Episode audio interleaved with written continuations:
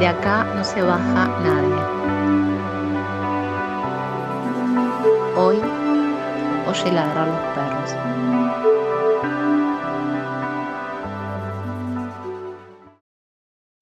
Bueno, aquí estamos. Hola, Polita, ¿cómo, estás? ¿Cómo estás, Ada? ¿Todo bien? Muy bien, ¿y vos? Muy bien, muy bien. Contenta de, volver a grabar. Che, qué, qué lindo espero que salgan bien nuestras voces. Con, con Ada grabamos en horarios muy eh, particulares a veces, así que si quizás noten diferencias de episodio en episodio. Lo escorpiano, eh, hoy nos toca hablar de Escorpio y lo escorpiano eh, se manifiesta también en la voz, me parece, Ada.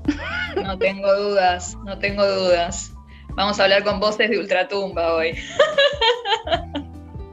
Eh, bueno, para contarles, eh, como saben, este, este es el podcast que hacemos para Más Poesía, eh, Más Punto Poesía en Instagram, y nuestro episodio se llama Oye ladrar a los perros. Venimos haciendo un recorrido que comenzamos en Libra, no comenzamos en el comienzo, por así decirlo, que sería... En el comienzo comenzamos, ¿no? En el otro punto. Yo pensaba, porque si alguien eh, arranca, quizás busca las energías anteriores, estamos en el segundo episodio de este recorrido zodiacal barra poético eh, eh, que venimos planteando como, como una lectura ¿no? energética de, ciertas, de ciertos corpus que armamos en función del tema del día. Hoy nos toca Escorpio, pero iremos ¿no?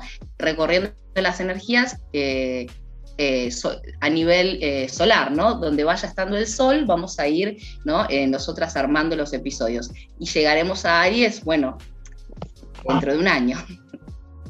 Así es, téngannos paciencia, pero vamos a llegar y bueno, la idea es, como dice Polita, trabajar guiadas por este artefacto simbólico que es el zodíaco e ir armando siempre una, una curaduría propia de poemas y de textos que, amplifican o ponen de relieve esa energía, ¿no? O que expresan algo de esta energía. En este caso nos toca Escorpio, estamos transitando el mes escorpiano, así que vamos a estar hablando de, un corpus de textos que expresan de alguna manera temas muy relacionados con esta energía.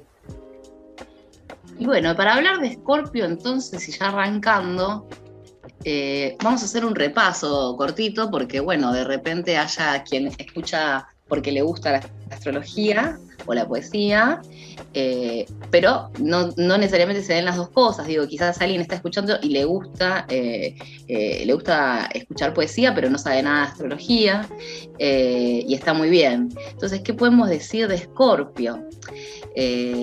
habíamos estado hablando de Libra.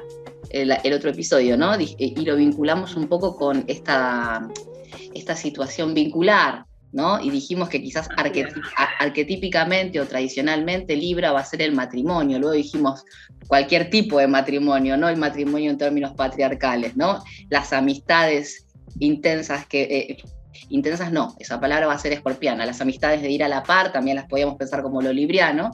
Sin embargo, eh, Jorge Bocia, un astrólogo argentino muy conocido, plantea que si Libra es eh, ¿no? el matrimonio, Escorpio es la consumación, dice, del matrimonio. Es la consumación, porque es el sexo, ¿no? Es, la ejecución del pacto que, que, sella, eh, que, que, Libra, lo consuma Escorpio. Me encanta a mí como lo dice Bocia, porque dice, Libra te, Libra te seduce, te enamora, pero Escorpio viene y cumple ese pacto. Eh, y yo pensaba en, esta canción de Fito Páez, digo, Escorpio entonces es el amor después del amor.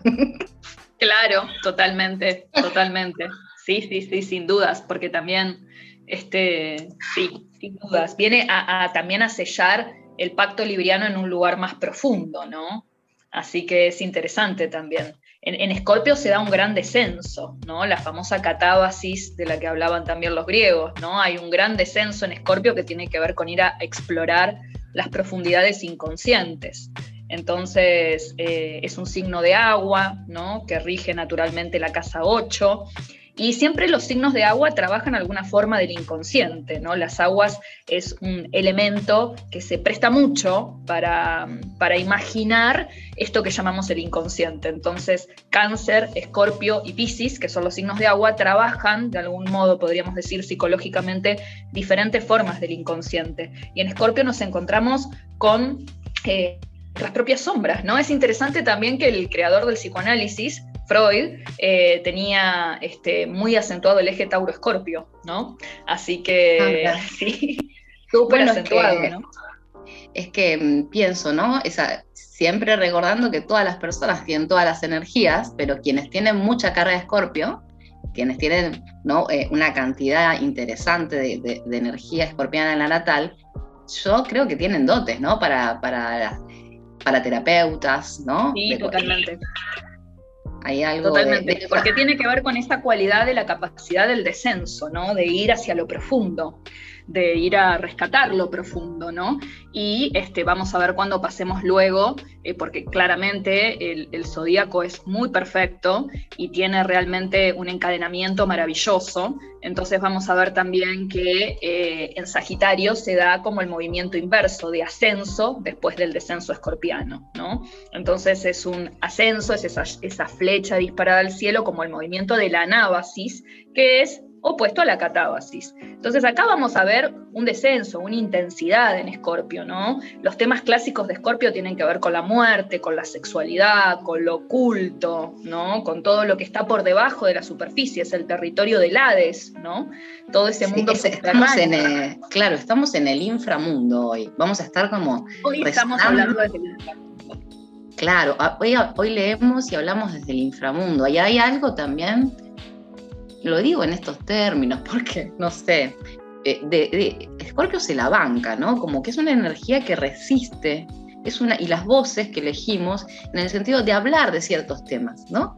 Eh, eh, Scorpio como energía es, pronuncia lo incómodo, dice lo incómodo, ¿no? nos lo, arroja, no, lo tabú, claro, nos lo arroja en la cara. Lo expone, ¿no? Para, mm, ¿no? para que sigan también el trabajo, o sea, ese trabajo que, que, nosotros hacemos hoy, así como con el tiempo que tenemos, pero si una quisiera seguir, el oído va por ahí, ¿no? Como en dónde está esa incomodidad, ese tabú, esa, esa intensidad. Por eso decía intensidad es una palabra re escorpiana, siempre eh, se, la, se la vincula, ¿no? Lo intenso, ser intenso. Sí, sí, Sin duda. aparte está muy, de, la potencia está muy denostado y yo creo que está buenísimo, ¿no? Como esas personas que, eh, a mí por lo menos, las personas escorpianas eh, son muy importantes en mi vida. Siento que eh, más allá de mi propio escorpio, digo, son grandes maestros también. Sin dudas. Terapeutas, maestros, porque transforma. Escorpio, lo dijo Jime, para, transforma, ¿no? se sumerge en el pantano, se sumerge en lo barroso, se sumerge en la profundidad y sale, sale de la profundidad eh, y encuentra belleza en ese barro, en esa, en esa oscuridad. No es fácil también, ¿no? Ver la belleza. En realidad conecta los planos, ¿no? Nos muestra que la belleza viene de ese lugar. No hay una belleza que no venga de ahí. Eh, o que no pueda tener una raíz profunda, ¿no? Se usa mucho también la metáfora de la flor de loto, que hunde sus raíces en el pantano, en los pantanos, ¿no? Las podredumbres, y de ahí es donde genera toda la alquimia para abrir su belleza y su exquisito perfume, ¿no? Entonces, transmutación es otra palabra que nos vamos a encontrar mucho en, en Escorpio. Y yo pensaba, Polita, si no podemos pensar también la operación de la poesía como una operación de transmutación, ¿no? De partir de un lugar para poder después poco a poco llegar a otro, ¿no? Como el poema mismo, como un agente transmutador, ¿no? Algo pasa cuando uno escribe una poesía, ¿no? O lee una poesía. Absolutamente. De hecho, un episodio, no sé, eh, que podría ser eh, eh, de cierta oscuridad, cuando pasa por el tamiz de la poesía se transforma, ¿no? Esto que decís vos. La experiencia de escribirlo ya lo vuelve luminoso. Sí, algo ocurre, ¿no? Algo ocurre ahí. O se, o se metaboliza algo ahí, ¿no? Como, algo que puede ser, sí, transmutado, ¿no? Metido. Eh, a mí me gustan mucho las imágenes de la alquimia para pensar Escorpio también, ¿no? De toda la, antigua alquimia, que también es un sistema de símbolos muy, muy sofisticado. Y en la alquimia, claramente, partimos del anigredo y vamos poco a poco tratando de llegar a la purificación de las sustancias en el alambique alquímico. Entonces, yo creo que Escorpio nos ofrece eso, ¿no? Esa posibilidad de ir eh, partiendo de la materia prima eh, de la masa confusa para llegar poco a poco a, una clarificación, a una purificación, ¿no? Hermoso. Bueno, me encanta. Eh, alambique alquímico, eh, necesito una remera. Podría ser el título de un poemario, Polita. O me, quiero hacer una banda de rock o algo. es, maravilloso lo que dije. Alambique alquímico. Tomen nota. Jimena Marcos, Ada Jimena Marcos, para quien no la conoce. Eh, no nos presentamos, nada, pero bueno. No, eh, Pola Codina, Jimena Marcos, por alguien nos está escuchando y es la primera vez. Eh, bueno, ¿con qué arrancamos? Vos habías encontrado una carta natal muy escorpiana, ¿no es cierto? Así es. Yo les traje para compartirles a un poeta escorpiano, nacido el 2 de noviembre, que es súper interesante. Se llama Odiseas Elitis, es un poeta griego. Eh, traje un poema para leer de él particularmente, tiene muchos, fue premio Nobel de Literatura, eh, un poeta que se lo considera súper importante, no solamente dentro de Grecia, sino que también estuvo muy involucrado con el movimiento surrealista, un poeta súper lírico y que es muy curioso porque es escorpiano, que venimos trabajando toda esta cuestión de que Escorpio trae la sombra, ¿no? Eh, pero la realidad es que se lo llama el poeta de la luz, ¿no? Entonces es muy interesante por la contraposición, ¿no? Para no caer en los lugares comunes de que Escorpio es solamente lo sombrío, ¿no? Lo inframundano, sino que esto que te veníamos trayendo del efecto alquímico, de que es desde ahí desde donde se produce la luz, ¿no? Entonces se dice en los estudiosos de la poesía de Odisea Celitis que realmente las palabras que más aparecen en su, en su poética, que es una poética también muy enlazada con los colores, son el color eh, blanco, albo, ¿no? También trabaja mucho con el glauco, con el azul, pero particularmente el color que más aparece y que más insiste, el elemento poético que más insiste en su obra es el blanco, la luz, el albo, ¿no? ¿Y quién puede tener más conciencia de esa luz que quien está profundamente inmerso en la oscuridad, ¿no? Entonces me parece que, esa conciencia de la luz y ese trabajo con la luz en la poética eh, venga de un escorpiano hace justamente que eh, todo el tratamiento que le da eso no sea naif, ¿no? Porque si no estuviese esa raíz profunda, lo luminoso podría volverse muy naif, ¿no? Pero me parece que en él claramente esa conciencia de la profundidad, esa polaridad, ese contrapunto con la oscuridad, hace que lo luminoso tenga otro resplandor. ¿no? Me hace acordar mucho el elogio de la sombra, ¿no? Eh, de este escritor japonés, que es súper interesante también, porque, bueno, habla de eso, ¿no? De que podemos este, percibir la sombra por el contraste que tiene con la luz y podemos percibir la luminosidad por el contraste que tiene con la sombra. Entonces, claramente, eh, Odiseas es un ejemplo de un trabajo muy sofisticado, muy delicado, con la polaridad luz-sombra desde una lógica también muy escorpiana. No sé, Polita, si querés que leamos ya un poema. Sí, dale. No conocía este, este libro que estás citando, Elogio de la Sombra. Qué interesante súper interesante para mirarlo también. Eh, Junichiro Tanikasi, Tanisaki, perdón. Así es. Eh, bueno, ¿y tenés algún el texto de Odiseus? Vamos con el texto de Odiseas. Yo elegí uno ah, que se llama Barcas medio hundidas. Pero bueno, pueden revisar varios textos de él que son súper interesantes. Yo elegí este poema, que es uno de los que más me gusta, que dice, Barcas medio hundidas, maderos henchidos de placer, vientos, descalzos vientos, en sordas callejuelas, pétrias pendientes, el mundo el loco, la esperanza a medio construir. Grandes noticias, campanas, en los patios coladas blancas, en las playas esqueletos, pintura, brea, nafta, preparativos para el Día de la Virgen, que para celebrarlo espera, velas blancas y banderitas azules. Y tú, en los jardines de arriba, bestia del peral silvestre, flaco, inmaduro, mozo, el sol entre tus piernas, olfateando, y la muchacha en la orilla opuesta, ardiendo al fuego lento de las hortensias. Maravilloso. Me encantó, me encantó. Es increíble. Este poema forma parte de un libro que se llama El Sol Primero, que fue escrito en 1943. Eh, está editado por Editorial Galaxia en el 2008, así que bueno, pueden encontrar algunas cosas de Odisea a través de, estas editoriales y tienen algunas cositas también de él en internet. Eh, es un poeta realmente fascinante y les quiero leer también una frase que se le atribuye a Odiseas, que me parece súper escorpiana,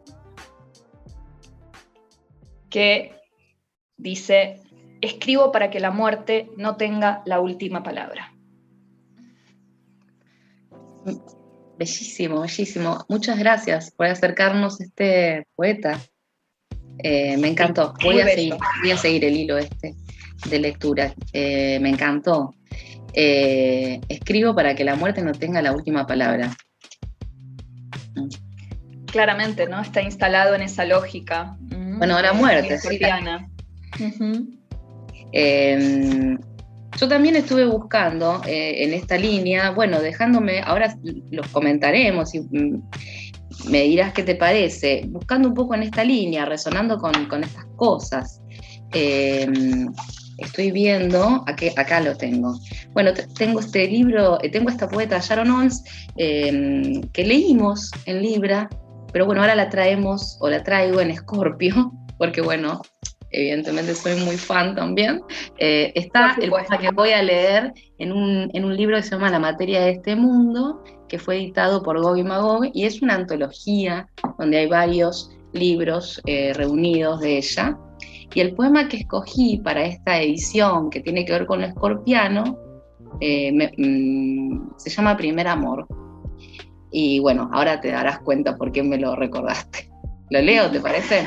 Por supuesto. Eh, era domingo a la mañana, tenía el New York Times abierto en el piso de mi dormitorio, su tinta negra se volvía plata, oscura en las palmas de mis manos. Era primavera y tenía la guardilla de mi cuarto abierta para dejarla entrar. Hasta tenía la radio encendida. Dejaba entrar todo, las pequeñas voces metálicas de la radio.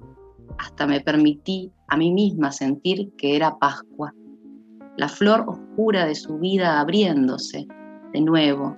Su vida le era de vuelta, otra vez. Yo estaba enamorada y lo aceptaba. La tinta me teñía las manos, las noticias en la radio me entraban en los oídos. Había habido un accidente y dijeron tu nombre, hijo del famoso. Dijeron tu nombre, después dijeron dónde habían llevado a los heridos y a los muertos y llamé al hospital. Me recuerdo arrodillada al lado del teléfono en el descanso del tercer piso de la residencia. Las escaleras oscuras y empinadas. Ahí cerca le hablé a un hombre, joven, a un joven doctor ahí en la sala de emergencias, mi oído abierto, contra el auricular del teléfono negro, mi vida, abierta contra el mundo, dije, ¿cuál de ellos murió? Y él dijo tu nombre. Él estaba parado en el cuarto contigo y dijo tu nombre. Recuerdo haber apoyado mi frente contra los barrotes barnizados de la baranda y haber tirado de ellos como queriendo juntarlos, cerrarlos como a una puerta oscura, cerrarme como una puerta, como había sido cerrado clausurado, pero no pude hacerlo. El dolor siguió recorriéndome como la vida, como el don de la vida. Uf. Bueno, me poeta. Es, eh, es, un poema, sí, que mm, me, me, parece que, eh, que también no resume esta idea, porque eh, de algún resumen, pero refleja, ¿no? Eh, dialoga con esta idea, como el don de la vida, ¿no? No pude. Eh, sigue adelante esa voz, evidentemente está escribiendo este poema, ¿no? Hay todo, hay tanto, ¿no? En esto, ¿no? Dicho de, hay un levantamiento, digo, en este poema, en el silencio, en lo no dicho, pero digo, esta voz se ha erguido para escribir este poema. Para, para, que la muerte no tenga la última palabra. Para que la muerte no tenga la última palabra, tal cual. Tal cual. Sí, también, ¿no? No hay vida que, que no venga de la muerte y no hay muerte que no venga de la vida también, ¿no? Son un diálogo continuo, por eso también el diálogo entre las luces y las sombras en Odiseas y bueno, este poema es fantástico, ¿no? Muy conmovedor. Ponerle palabra también a situaciones como, como a los duelos, ¿no? Los duelos también son muy escorpianos. Por supuesto, claramente. Hablar de, bueno, tiene que ver con eso, con el contacto también en parte con, con la herida, ¿no? Que ya viene de Virgo, eso lo vamos a ver cuando veamos Virgo, que va a ser el último que nos va a tocar en la, rueda, porque empezamos por Libra. Pero sí, eh, hay algo muy de contacto con, con los duelos, con las profundidades, con el dolor, ¿no? Con, con la elaboración y la tramitación de toda esa nigredo para que de ahí, de ese lugar y no de otro, venga la elevación. Sí, eh, y, aparte, este, este poema Siento tiene como un ritmo, ¿no? No sé si te, eh, ¿qué te parece? De, descenso. Este poema baja al inframundo. Sentís cuando lo estás leyendo y cuando eh, ya sea en voz alta o en silencio o si lo oís, eh, que alguien está bajando, que algo se hunde, se hunde, se hunde, se hunde, se hunde, se hunde. Que va para eh, peor, ¿no? Que algo va empeorando cada vez más, ¿no? No solo enterarte a través de la radio, sino después la escena del hospital y quién es el que murió. Sí, hay algo que va como escamándote la piel, ¿no? Muy impresionante, fue la gran elección. Ay, qué bueno que, que te parezca, porque a veces también armar el corpus es un desafío. Cuando nosotras buscamos, bueno, eh, vamos, vamos pensándolo así, ¿no? Por eso podemos escoger a veces mismos autores, autoras para diferentes energías. Tengo otros, te digo poetas y me decís, eh, tengo para leerte Anne Sixton, Estela Figueroa, June Jordan, y sé que vos también tenés más. Leo uno más, pero bueno, voy a leer de, de este libro, que se llama La muerte de los padres, para seguir así, como para seguir, para seguir escorpianamente. Em, y el poema se llama Vieja. Vieja. Mm. Tengo miedo de las agujas, estoy cansada de sábanas plásticas y de tubos, estoy cansada de rostros que no conozco y ahora pienso que la muerte está comenzando. La muerte comienza como un sueño, llena de objetos y la risa de mi hermana. Somos jóvenes y caminamos y recogemos moras todo el camino hacia Damariscota. Oh, Susan, gritó, e, gritó ella, has manchado tu blusa nueva, dulce sabor, mi boca tan llena y el dulce azul que se escurre todo el camino hacia Damariscota. ¿Qué está haciendo? Déjeme sola, ¿Acaso no ve que estoy soñando? En un sueño nunca se tiene 80 años. Mm. Bellísimo. Me encanta, me encanta. No sé si se, eh, eh, tiene, ¿no? Eh, en un sueño nunca se tiene 80 años. Ah, hay algo ahí de, de humor también, ¿no? Es un poema cercano a la muerte y tiene humor. Otro tono, otra voz. Sí, es que me parece que ahí, el humor también surge de ahí, ¿no? El humor también como una formación del inconsciente, según Freud. Entonces, claramente, el humor viene de la herida, el verdadero humor viene de la herida. Sí, qué interesantes estos poemas, ¿no? Eh, porque yo pensaba que también este, este elemento también que aparece en este poema, la aguja, el aguijón, ¿no? Que es tan escorpiano también, porque bueno, el escorpión tiene su aguijón, ¿no? Y con el aguijón dosifica sus venenos, ¿no? Y el veneno también, eh, lo, que, lo que hiere sana, decía, decían los templos de la medicina griega, ¿no? En el veneno también está la cura. Entonces, Escorpio trae esta polaridad entre lo que mata, pero también lo que renace. Hermoso. Me encanta, me encanta porque la velocidad de, lectura, porque leí el poema y no me di cuenta esto que decís. Totalmente, está como, está, están esos elementos escorpianos ahí presentes. Totalmente. Eh, ¿Viste que eh, aparece la hermana en el sueño? Me hizo acordar a otro poema, que me parece que ese lo tenés vos, eh, de, Elena Nibali. Así es. ¿Querés que lo leamos, Polita? Sí, sí, eh, ¿por, qué no lo, ¿por qué no lo leemos? Em, que habíamos, habíamos hablado de ese poema, presentalo vos, que lo tenés por allí. Sí, es un poema de Elena Nibali eh, que está compilado en su libro Tabaco Mariposa.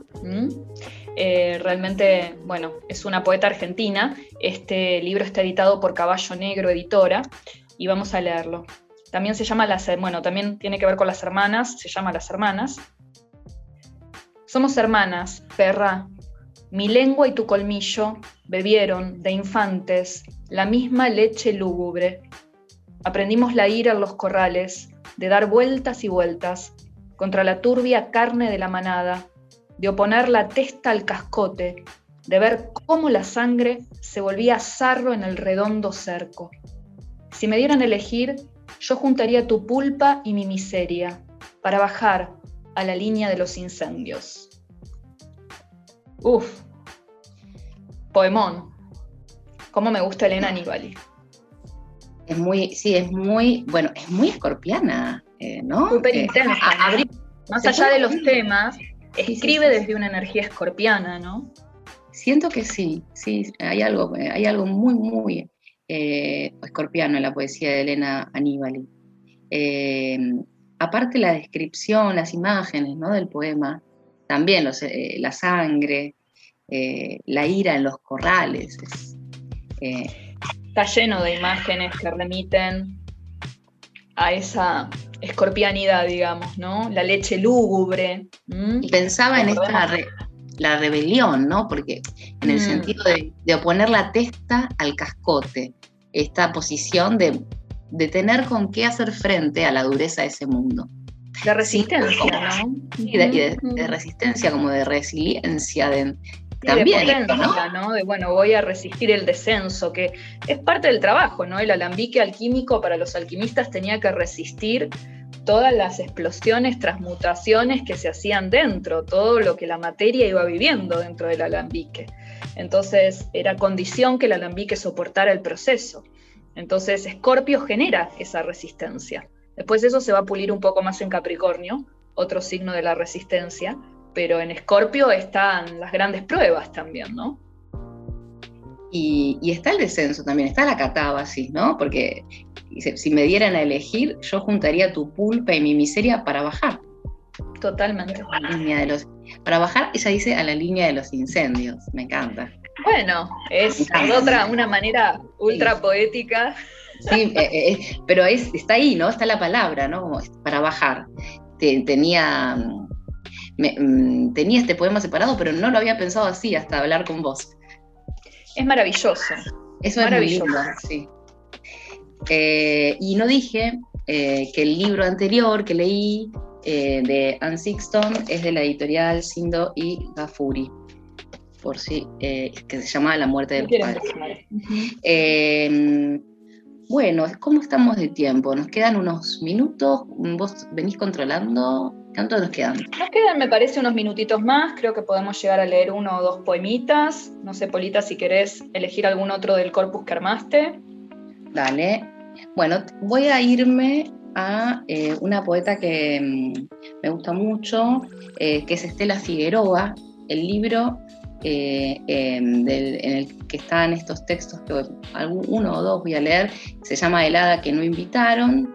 Es una obra poética reunida y lo editó Bajo la Luna. Eh, me marqué un montón, porque también, como Aníbali, tiene una sintonía particular de la Figueroa, quien no la conozca ya lo va a percibir. Eh, así que eh, voy a leer una que se llama, un poema que se llama ¿Cómo quedarán mis manos? Cuando, ¿Cómo quedarán mis manos? ¿Cómo quedarán mis manos cuando muera? ¿En qué gesto inmóvil como si un cuidadoso pintor las hubiera acomodado, tratando de agarrar la taza de té frío o la flor que un amigo piadoso traería para endulzar la convalecencia, o simplemente una a cada lado de mi cuerpo, hermanas como han sido siempre de mi vida, poco propicias a la caricia, poco propicias al golpe, siempre distantes de mis emociones. Compatriotas, júguenlas con benevolencia, déjenlas como queden, pero no las fuercen al gesto del perdón. Piensen que fueron las manos de una niña que ya murió, de una muchacha tímida que murió también, y si quedaran crispadas, piensen que su vida, como la de ninguno de ustedes, fue fácil. Mm. Bellísimo también. Eh, me encanta. Eh, iba a leer otros más, pero me dieron ganas de leerte uno que sea de June Jordan, que la tenía preparada. Eh, y bueno, a ver, el libro se llama Cosas que hago en la oscuridad, también está editado por Bajo la Luna y es la traducción de Flor Codagnone. Muy, muy escorpianos los títulos, ¿eh? Helada que no invitaron, cosas que hago en la oscuridad. Sí, sí, sí, sí. Bueno, acá te leo el poema que da nombre como a, la antología. Eh, se llama Estos poemas. Estos poemas son cosas que hago en la oscuridad, alcanzándote, quien quiera que seas. ¿Y estás listo? Estas palabras son piedras en el agua que pasa estos versos escuálidos son los desesperados brazos de mi anhelo y de mi amor. Soy una extraña, aprendiendo a adorar a los extraños a mi alrededor. Quien quiera que seas, quien quiera que yo pueda llegar a ser. No sé si es el más, este, el más escorpiano, pero da nombre al libro y me gustó, ¿viste? Para... Es muy bello, es muy bello. Y eh, este muy cortito que se llama La Nieve dice, la nieve, casi tan suave como el pezón dormido de tu pecho izquierdo. otro escorpio, ¿no? Porque también, como esa mirada. Eh, y este, para cerrar. Eh, resolución número 1003 se llama. Amaré a quien me ame, amaré tanto como sea amada, odiaré a quien me odie. No sentiré nada por aquellos que no me noten. Seré indiferente a la indiferencia. Seré hostil a la hostilidad. Haré de mí una amante apasionada e intensa, en respuesta al amor apasionado e intenso. Nadie me tomará por tonta. Me encanta, me encanta. Me encantan, eh, me encanta que diga nadie me tomará por tonta. claro, claro. Bueno, es genial.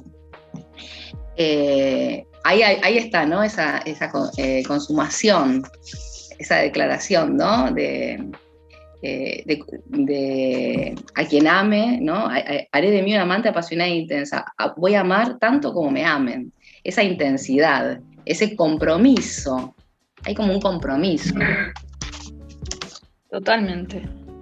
Sin dudas. Hermosa energía, realmente para repensarla, para resentirla, ¿no? De volver a sentirla en ese sentido. Sí, sí, el mundo sin, esta energía, aparte, me parece como, ¿no? Sin, esa esa rítmica de la consumatio, como a dónde nos vamos sin Escorpio. Yo creo que, eh, eh, eh, aparte, como decías vos, luego vamos la próxima a hablar de Sagitario, pero es tan necesario, ¿no? Tener como bien proporcionadas, ¿no? las cantidades a veces. Y estas voces a mí, que, son, que son libros y son algunos, bueno, eh, voces eh, o, poéticas que tienen como eh, merodeando esta energía, como decíamos en algunos casos, para leer en ocasiones. No son libros que puedes leer quizás livianamente. A mí me, no, ocurre, nada. A mí me ocurre eso. Yo no puedo leer en cualquier lugar estos poemas, porque me atraviesan. Sí, sí, no podés pasar intocado por esta energía, ¿no? Creo que un poco esa es la función que cumple también dentro de la rueda zodiacal, jalarnos lo suficiente eh, como para ser tocados, ser afectados, vivir eso y que desde esa interioridad surja otra cosa. Entonces, claro que no se puede, no se puede pasar sin, sin afectación y sin transformación por esta lógica. Sí, sí, es... Que podríamos decir, bueno, podríamos decir, eh, bueno, eh, no se puede pasar así por ningún poema. No sé, hay poemas que tienen otra, ¿no? Eh, que se instalan en otros lugares del cuerpo. no, pasa lo mismo, ¿no? Es como, creo que mm, ahora... que, no pase lo mismo, ¿no? Que, sea, que sean distintas experiencias. Me parece que esa es la riqueza también y no porque una sea mejor que la otra, pero claramente quien está escribiendo o produciendo arte desde esta lógica escorpiana eh, va hacia ese lugar, ¿no? Clava sus aguijones en el lugar justo, ¿no? Creo que era como decía Nietzsche, qué placer ser mordido en el lugar exacto. Eh, como es eso, ¿no? Es la mordedura en el lugar justo. Hermoso, hermoso.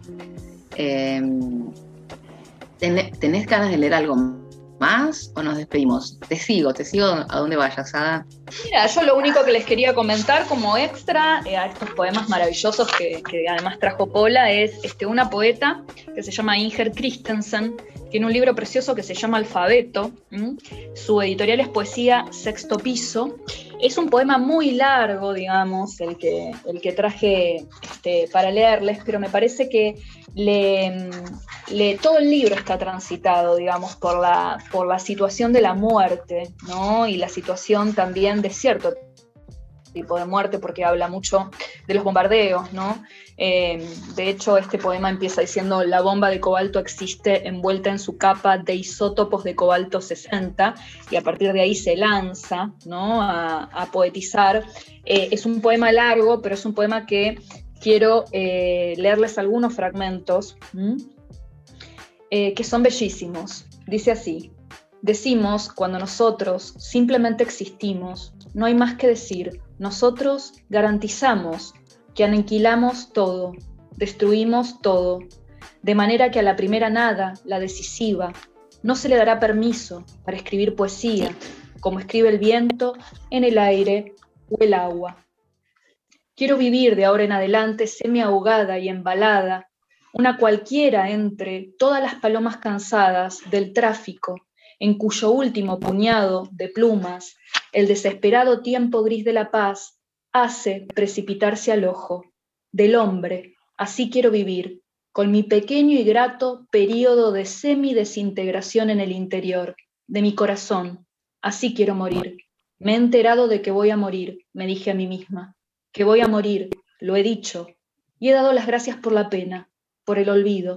Hecho, me dije a mí misma, piensa como un pájaro que construye su nido, piensa como una nube, como las raíces del abedul enano, piensa como piensa una hoja de un árbol, como piensa la sombra y la luz, como piensa la resplandeciente corteza, como las crisálidas debajo de la corteza piensan, como los líquenes, sobre una piedra y un poco de madera podrida, piensan como piensa la laetrea escuamaría, como la brumosa planicie boscosa. Bueno, nos vamos con eso. Nos vamos con ella. claro que sí. Bueno, gracias por escuchar. Acá nos despedimos eh, de Scorpio. Pola Gómez Codina, a Jimena Marcos, esto fue Oye ladrar los perros. Ay, me siento muy locutora. para, para, el maravilloso, maravilloso programa de Más Poesía. Y acá no se baja Gracias a los chicos de Más P. Unos genios. Gracias, gracias. Y nos vemos, nos vemos la próxima mensajita. Nos vemos pronto. Búsquennos en un mes. Chau, chau. Chau. Caballos. Recuerdo haber tenido cuatro años cuando me contaron de un país tan lejano como extinto, donde todos los caballos apreciaban la llegada del otoño, recostados con sus grandes ojos oscuros abiertos y un temple confundido con olvido. Sobre los pastizales plateados por el rocío se elevaba el brillo de sus cuerpos y el de los floridos campos de verano. Recuerdo hacer un pacto con mi hermano. Crecer acá es ver partir a los veranos. Vivir acá es andar y ser un desaparecido. Me acuerdo que mi hermano me decía, jamás nos van a robar nuestra inocencia, jamás nos van a robar nuestra inocencia. Mientras los días pasan de largo como locos y los tiranos son idiotas convencidos, alucino esos caballos acostados, esperando ahora otro invierno enmohecido.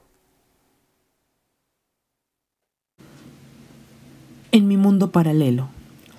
Soy ese observador que se observa, aquel que no escucha las voces pero escucha el ritmo que marcan los pasos de un transeúnte que se aleja. Soy aquel que pierde su mirada en los detalles, que deja de ver a las personas y se siente observar las tonalidades de las hojas del árbol solitario. Soy ese que puede pasar por despistado, tonto, idiota o desapercibido, pero soy quien percibe el color de las intenciones y la fragancia del alma de las cosas. Soy el eco que se distorsiona tanto hasta componer una melodía ininteligible para los sordos a las frecuencias de los diferentes, de los invisibles, de aquellos que les reflejamos sus miedos. Soy ese que llaman loco por encontrar formas en los sentimientos, sentimientos en los colores y colores en los gritos que canta el silencio. Soy un trago de café olvidado en el suspiro de la noche que llaman vida, un latido contenido en mi propio universo. Soy el loco, el autista, el poeta, soy artista. Yadira Cruz Meléndez, México. Mi nombre es Pablo Artabé y este poema se llama Poema de los Tres Hermanos. De tres aguas voy a hablar, entre oriente y occidente, y hacia el norte navegar, del mar entrando hacia la fuente. Paraná, Iguazú, Uruguay, ríos con cauces diferentes. Uno es largo y regular, el otro corto, con pendiente. El que abre es oriental, el que cierra disidente, y el que estira sin final diapasón irreverente. Solo dos están acá en el plata contundente. Otro quiebra al Paraná en caída intransigente. Que hagan bulla popular sus orzadas al garete y pretendan muchas más de las islas que merecen. Soy provincia, Paraguay, y un Brasil contraponiente en sus junglas de orfandad, en sus manos que me extienden. No se rindan nunca más, nunca cese su vertiente, y si siguen, sigan más, erosión en el membrete, el de Paula, Sebastián, no hace falta remitente, para eso está Tomás de meandros penitente. No se cansen de golpear en las piedras de la mente, que se pone a divagar, que se vuelve más urgente. Mi canoa va a flotar siempre contra la corriente, y hasta ahí voy a llegar entre miles de afluentes. Nunca sepa dónde van, pero me es indiferente, pues no hay forma de encontrar la jangada inteligente. Desde el cielo confiarás en el canto más prudente, Paraná, Iguazú, Uruguay, todos ríos diferentes. Entre ellos y el palmar está el palacio de esta gente. Sépase que somos más, todos sus terratenientes. No derrumben su caudal sigan sitiando la suerte y envenenen toda orilla como ríos de serpientes.